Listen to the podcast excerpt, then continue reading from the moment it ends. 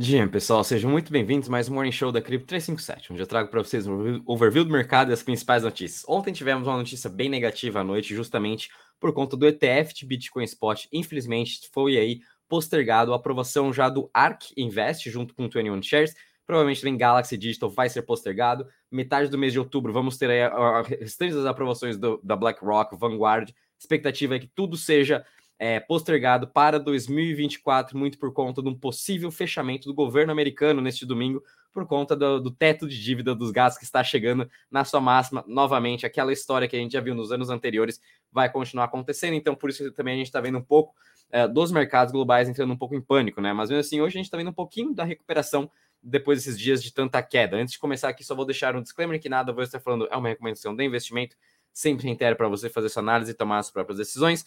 Bom, pessoal, entrando já direto aqui com vocês para o mercado de cripto, tirando essa, essa notícia já que comecei um pouquinho negativa sobre o Bitcoin, a gente continua vendo é, principais altcoins com fortes narrativas é, mostrando sua resiliência durante esse mercado, tanto lateralizado até mesmo um pouco em queda. E o grande destaque realmente está em MakerDAO, justamente com toda a sua narrativa de ativos tradicionais. Já vem falando de Maker há mais de meses para vocês, é, de tudo que eles já vêm fazendo de inovação do lado de DeFi realmente uh, Maker está sendo o trade mais uh, explorado, que está sendo o trader mais o trade mais falado em todo o mercado de cripto, porque é o único realmente que continua subindo e continua até renovando suas máximas comparação quando a gente compara contra o Ethereum. Então, com isso, Maker subindo 7%.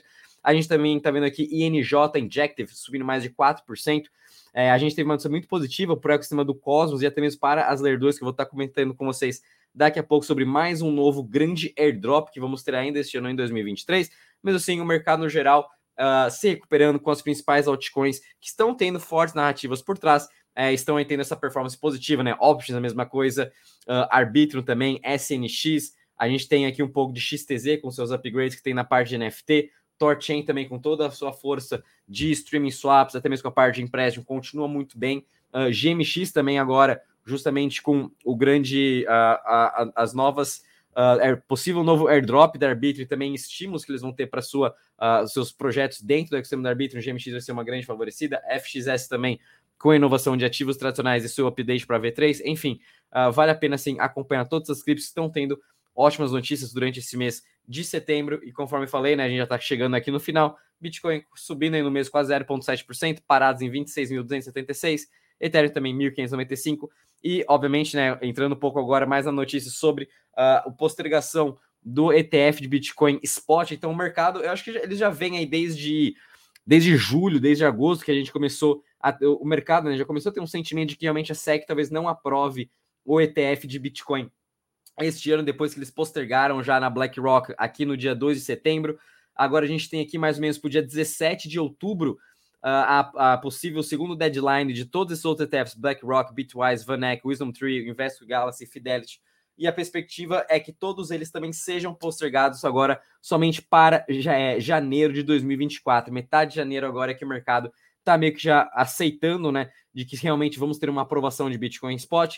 Lembrando que 2024 é quando também começa o halving do Bitcoin, enfim, é, os astros talvez se alinhem muito melhor agora em, em janeiro, com todas as suas narrativas para o Bitcoin do que agora, né? Mas mesmo assim, é, não fiquem preocupados se nos próximos dias a gente vê mais notícia de que mais ETFs vão ser postergados, o mercado já está esperando isso, tanto é que a gente nem viu o Bitcoin se mexer, o Bitcoin também nem está se importando tanto com esse ETF, os investidores não estão nem tanto se importando, e sim, o importante agora é a gente estar tá acumulando Bitcoin, fazendo o nosso DCA, para daí daqui dois, três, quatro anos começar a realizar e, obviamente, aproveitar todos esses lucros que todos nós vamos ter. E, obviamente, depois que teve uh, essa notícia que a SEC uh, começou a atrasar os ETFs né, para 2024, a gente viu agora os congressistas, tanto democratas quanto republicanos, mandaram uma carta para o Gary Gensler pedindo que ele aprove o ETF de Bitcoin Spot. Então, realmente, o Gary Gensler está com uma, ah, uma pressão muito forte agora do, de ambos os lados, democratas e republicanos, que querem essa aprovação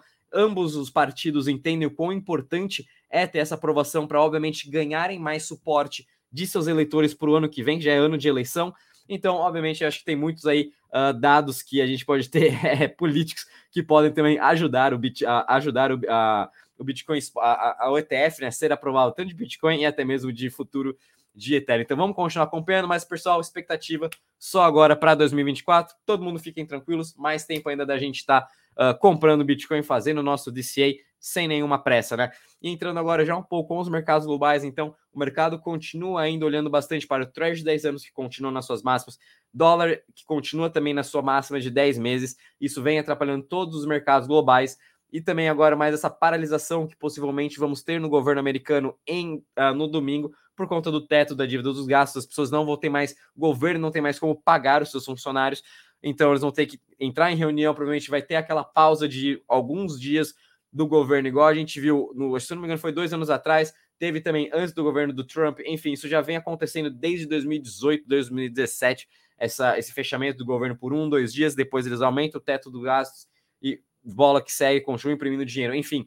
É, e obviamente com essa taxa de juros mais elevada, né? E esse Treasury também a 4,5%, a gente já viu o que aconteceu no começo desse ano com os bancos regionais. O Fed vai continuar imprimindo dinheiro, todos os bancos regionais ainda estão no programa BTFD, né? Que é o programa de estímulos que o, que os bancos, que o Banco Central está fazendo diretamente com esses bancos regionais para eles terem liquidez para conseguir pagar os seus clientes.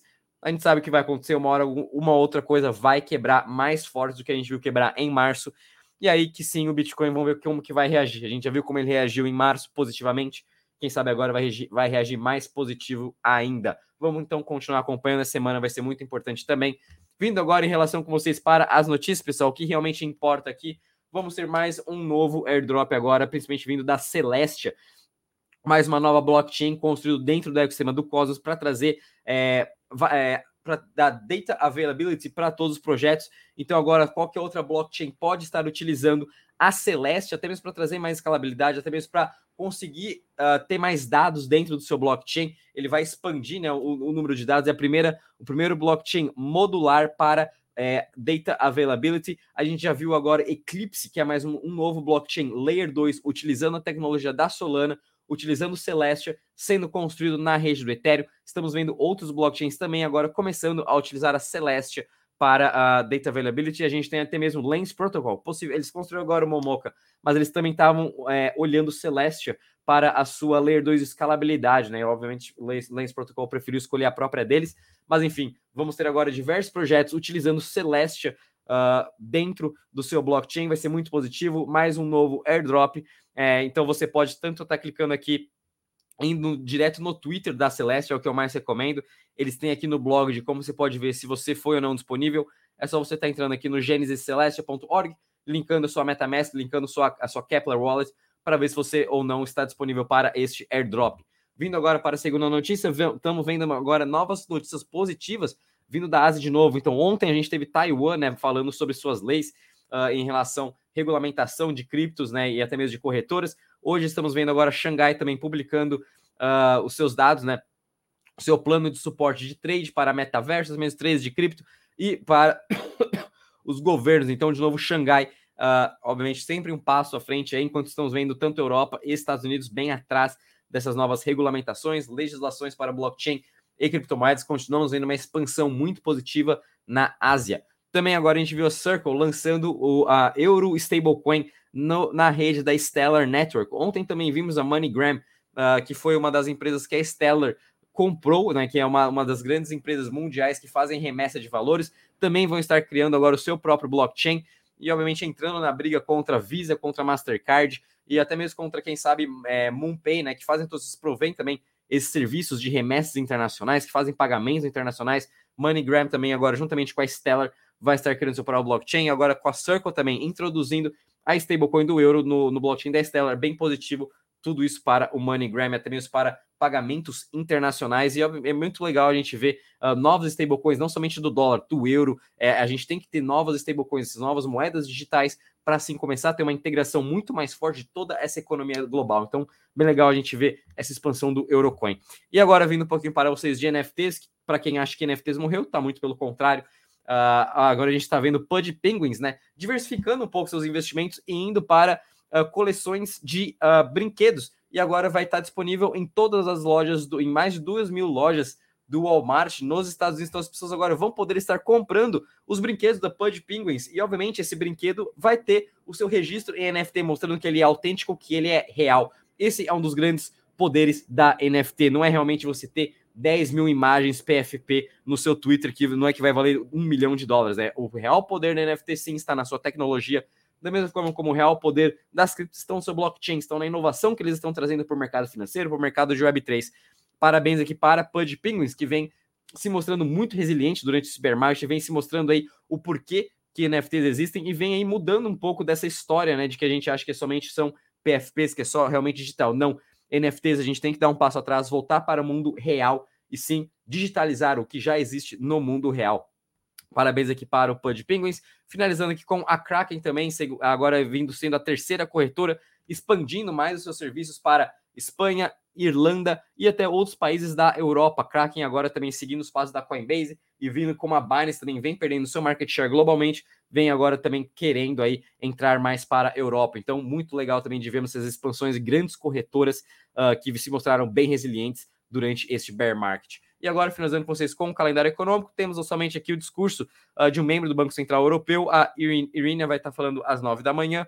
Depois vamos ter aqui dados de bens duráveis nos Estados Unidos e, obviamente, vamos ter aí uma, um, dados aqui de petróleo que pode se impactar mais ainda no preço do petróleo em toda a economia no mundo. Bom, pessoal, vou ficando por aqui. Espero que tenham gostado. Não esqueça de deixar o seu like, subscrever para o canal, compartilhar com seus amigos e familiares. Até amanhã. Bons treinos a todos. Tchau, tchau.